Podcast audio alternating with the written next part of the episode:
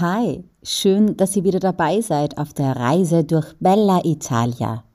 Mein Name ist Susi und Italien ist meine zweite Heimat. Mit meinen Geschichten und persönlichen Erfahrungen möchte ich euch ein bisschen Italien-Feeling schenken. Heute erzähle ich euch mehr über das römische Stadtviertel Testaccio und darüber, was es mit einem Müllberg und einer Klimaanlage zu tun hat. Bilder und weitere Infos findet ihr wie üblich auf meiner Website www.mitsusi.reisen.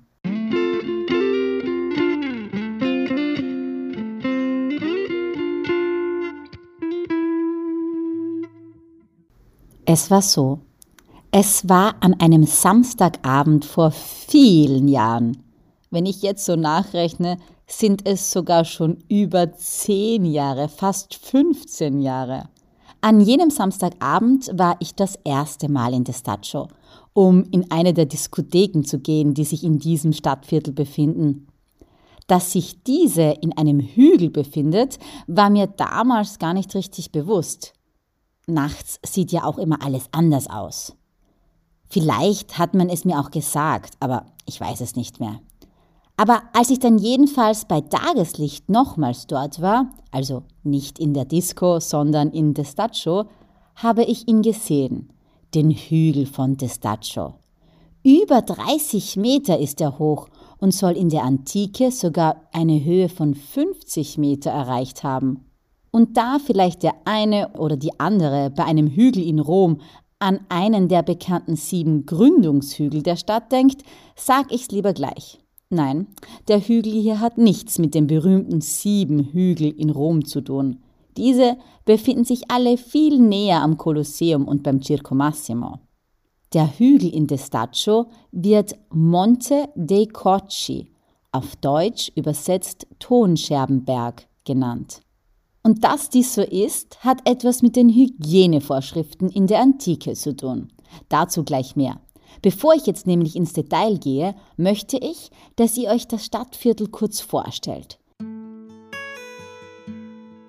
Schließlich sieht es doch anders aus als das historische Stadtzentrum mit den vielen antiken Ruinen oder den barocken Brunnen.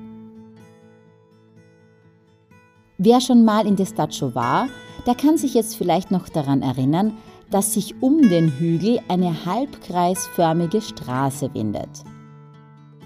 Auf der einen Seite ist der Hügel und auf der anderen Seite, also innerhalb des Halbkreises, steht ein Gebäude mit einem riesigen Graffiti aus dem Jahr 2014.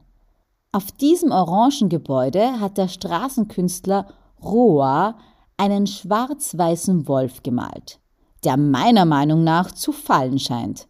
Tatsächlich aber springt der Wolf zumindest laut dem Titel Jumping Wolf. Aber bitte, wer kann, soll sich bitte den Wolf genauer ansehen und mir dann sagen, ob dieser springt oder fällt. In Destaccio gibt es noch viel mehr Street Art als dieses Graffiti.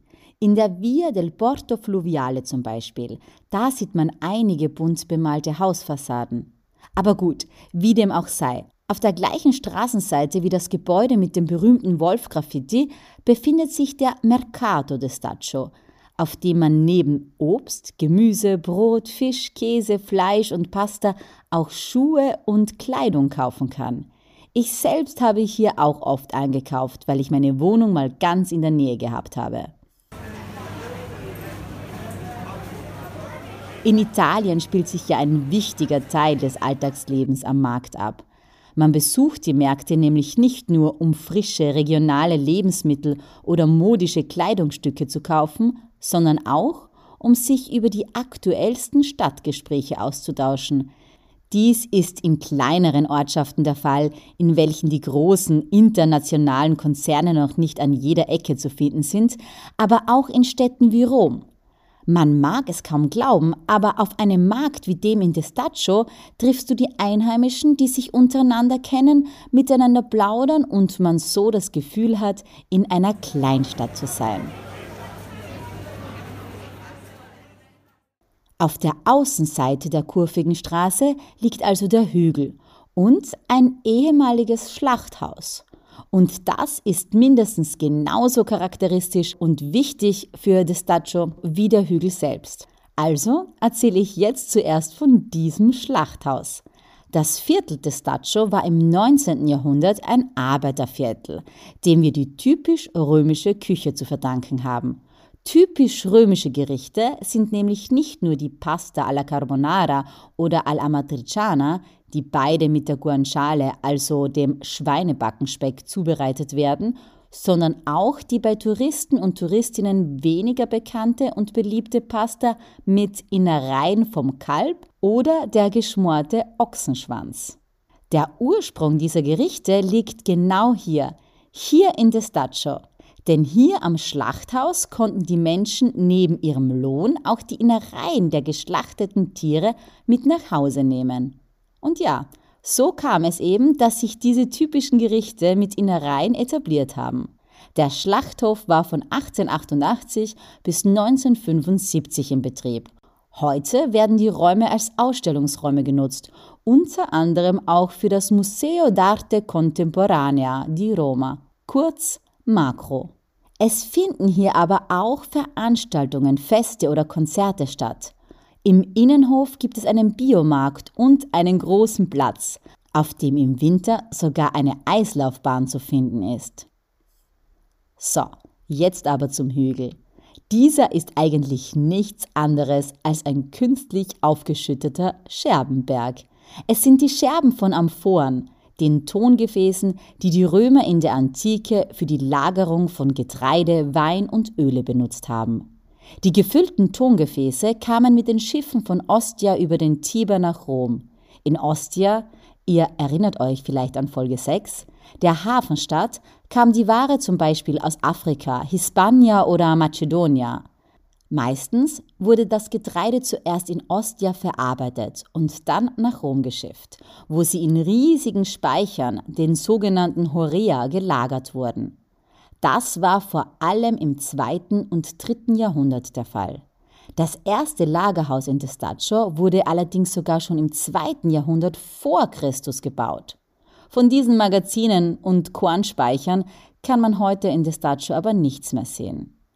Jedenfalls konnte man das Getreide in diesen Horea kaufen und es wurde vom Kaiser in regelmäßigen Abständen an das Volk gratis ausgegeben. Man spricht heute von panem et circenses, also Brot und Spiele. Mit den kostenlosen Speisen und dem kostenlosen Entertainment wollte der Kaiser das Volk von den wirtschaftlichen Problemen ablenken und es glücklich machen. Das perfekte Instrument, um sich als Kaiser beliebt zu machen. Wenn die Amphoren dann leer waren, mussten sie laut Gesetz vernichtet werden. Ja, es gab tatsächlich eine Vorschrift in der Antike, die besagte, dass leere Amphoren, die bereits verwendet wurden, entsorgt werden mussten, um zu verhindern, dass sie schimmeln oder faulen. Also hat man sie alle auf einen Hügel geworfen, hier in Destaccio. Der Haufen wurde höher und höher, bis er zu einem Berg bzw. Hügel wurde, zum sogenannten Monte de Cocci. Die Scherben stammen fast alle aus einer Zeit zwischen 150 und 250 nach Christus.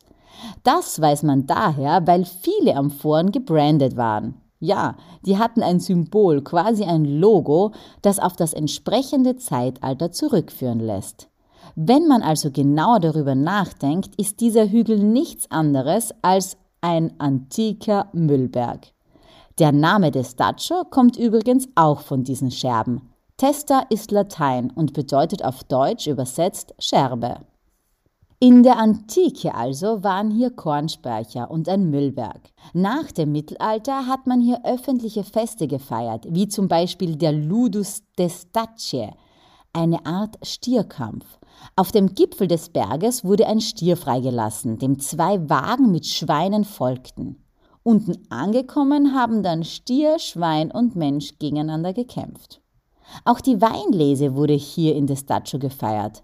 Am Fuße des Hügels hat man Höhlen gegraben, um den Wein dort kühl zu lagern. Heute befinden sich im Berg hineingegrabene Restaurants, Bars und Diskotheken, die alle davon profitieren, dass der ganze Hügel aus Tonscherben bestehen, die als natürliche Klimaanlage fungieren und die Räume kühlen. Wer den Hügel mit den Tonscherben nicht gleich erkennt, der sollte genauer hinsehen, denn unter dem Gras, den Pflanzen und den Bäumen liegen tatsächlich Scherben.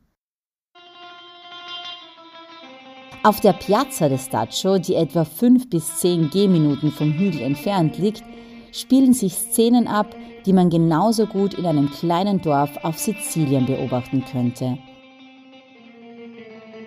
Kinder spielen bei Sonnenuntergang und nach dem Abendessen mit Bällen auf dem Platz, während die Erwachsenen an den angrenzenden Bars Aperitivo machen.